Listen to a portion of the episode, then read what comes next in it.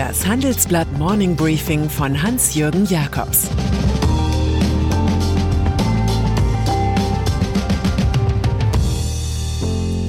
Guten Morgen allerseits. Heute ist Freitag, der 6. März, und das sind heute unsere Themen. Raus aus der Corona-Falle. Bloomberg kämpft weiter. Ein Urteil gegen den Emir von Dubai. Im Folgenden hören Sie eine kurze werbliche Einspielung. Danach geht es mit dem Morning Briefing weiter. Diese Sendung wird präsentiert von Liquid, der digitalen Alternative zur Privatbank. Liquid kombiniert modernste Technologie und marktführende Konditionen mit der Erfahrung von Haku Trust, den Anlageexperten der Familie Harald Quandt. Auch das Wirtschaftsmagazin Kapital sagt dazu einsame Spitze und kürt Liquid zu Deutschlands bestem Vermögensverwalter. Auf liquid.de, liqid.de wird ein persönlicher Anlagevorschlag in wenigen Minuten ermittelt. Angst essen Seele auf. So hieß es einst beim Filmemacher Rainer Werner Fassbinder. Angst essen Wohlfahrt auf, heißt es in diesen Wochen von Covid-19. Wochen, in denen die Deutschen damit beschäftigt sind, Toilettenpapier und Desinfektionsmittel zu horten, sowie Messen, Großereignisse und Reisen abzusagen. Angst vor Corona ist wie Angst vor Terrorismus, sagt Verhaltensökonom Dan Ariely. Auch wenn täglich auf der Welt weitaus mehr Menschen im Verkehr sterben als durch das Coronavirus, der neuen Pest der Medien, Dennoch setzen wir uns immer wieder auf das Fahrrad oder hinter das Autolenkrad. Das wahre Problem hinter der Tröpfcheninfektion benennt Gerd Giergenzer. Aus Angst getriebene Menschen bringen sich oft zusätzlich in Gefahr. In ein paar Wochen wird die Sache, so wie bei SARS, Schweinegrippe oder Vogelgrippe, vergessen sein. Nicht aber die Rezession, durch die wir müssen.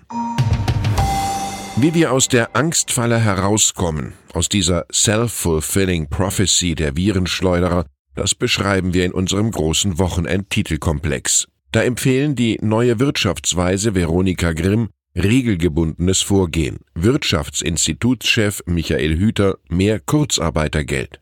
Der Heinsberger Landrat Facebook-Videobotschaften an ein Volk in Quarantäne. Investor Thomas Kleber das Nachkaufen abgestürzter Aktien. Und Gesundheitsminister Jens Spahn einen kühlen Kopf.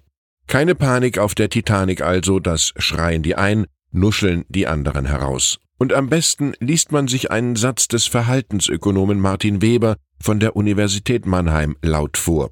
Wenn Sie nicht auf die Straße gehen wollen wegen Corona, dann dürfen Sie auch sonst nicht auf die Straße gehen. Die Infektionsgefahr sei nur so groß, als beiße ein Hund beim Gang übers Trottoir zu und als führe die anschließende Operation zu Komplikationen. Die rationale Seite folgt mit Jean-Paul Sartre, ein großer Teil der Sorgen besteht aus unbegründeter Furcht. Die irrationale Seite folgt dem Spiel der Börsen, wo die Kurse am Coronavirus-Abschlag leiden.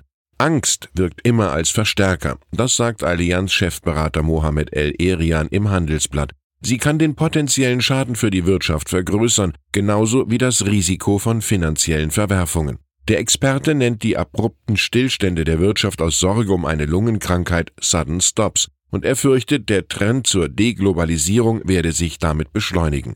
Dann hätte im Sinne Donald Trumps das Virus mit dem Krönchenbild mehr bewirkt als jede noch so abstruse Zollpolitik. Die Angst schwingt sich an den Börsen wie eine Schiffsschaukel mit extrem volatilen Kursen auf und ab. Einen Tag hoch, einen Tag runter. Gestern ließ der Schiffsschaukelkapitalismus den US-Aktienindex Dow Jones bei minus 3,6 Prozent und S&P 500 bei minus 3,4 Prozent schließen. Nachrichten über das Ausbreiten des Coronavirus treiben die Aktienverkäufe an. Die jüngste überakzentuierte Zinssenkung der US-Notenbank schürt obendrein neue Skepsis. Kein Wunder, dass Reiseunternehmen, Kreuzfahrtschiffbetriebe und Fluggesellschaften in diesen Tagen regelrecht gegeißelt werden. Schon machen Gerüchte die Runde, wonach Airbus die Produktion seiner neuen A330 Jets drastisch kürzt. Altbundespräsident Theodor Heuss pflegte bei solcher Newslage den heutigen Klassiker zu sagen, der einzige Mist, auf dem nichts wächst, ist der Pessimist.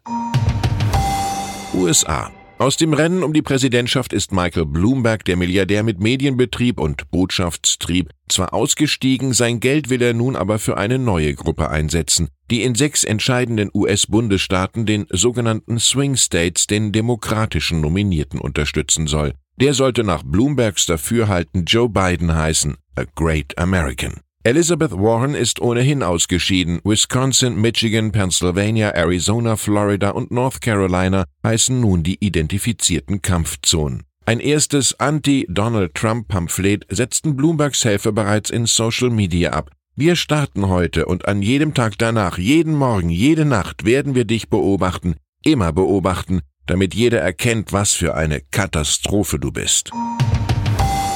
Premiere für Pioniere. Erstmals zeichnete der neu formierte Bundesverband Deutsche Start-ups die besten Gründerpersönlichkeiten aus. In seiner Begrüßungsansprache visionierte CDU-Chefkandidat Armin Laschet eine neue deutsche Gründerzeit. Laschet legte nahe, dass der Bund von Nordrhein-Westfalen lernen könne, wo ein eigenes Digitalministerium entstand. Wir brauchen mehr Konzentration, mehr Bündelung in einem Ministerium, das einem echten Digitalministerium möglichst nahe kommt. Das glaubten an diesem Abend die Gewinner der German Start-up Awards auch.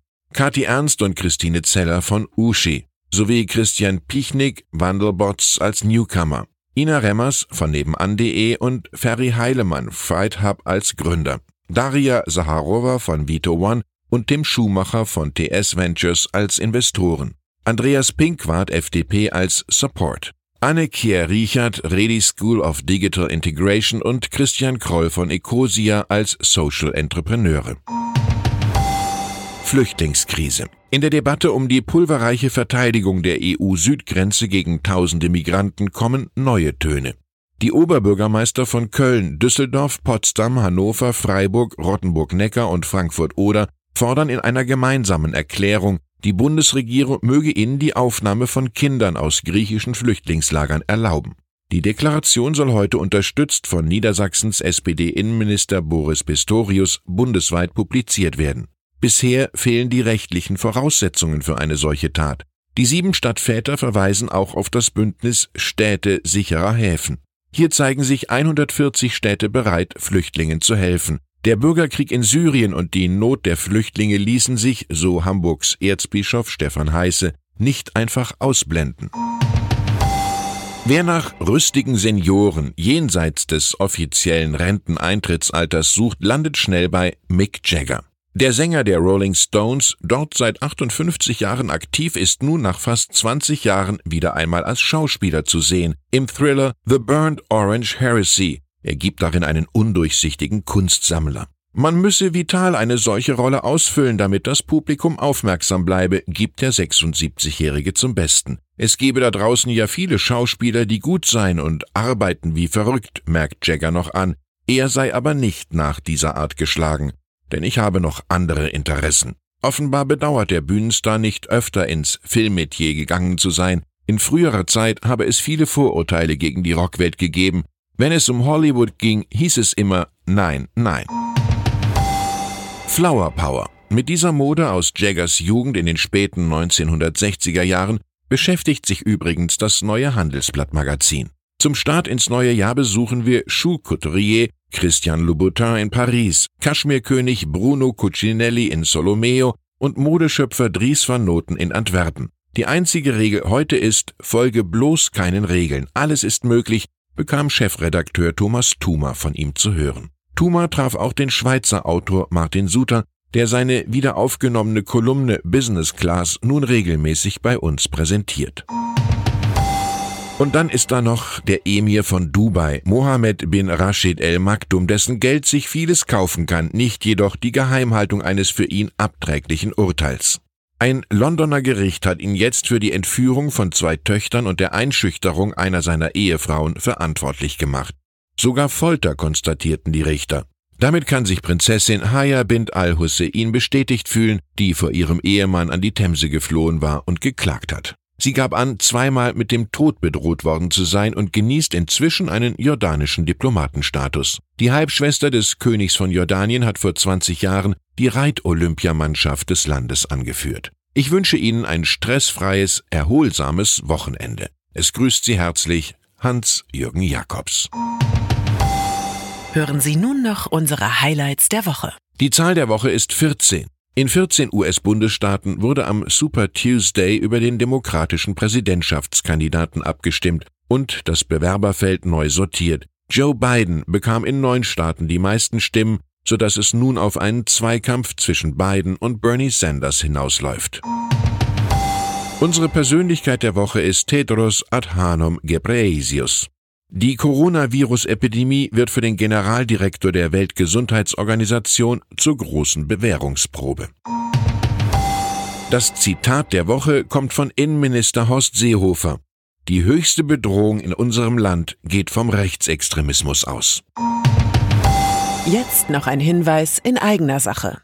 Bosch macht es, Siemens ebenfalls. Und C3AI, Novartis und Linde arbeiten auch an einem großen Thema. Wertschöpfung mit künstlicher Intelligenz. Aber mit welcher Strategie gelingt die Skalierung?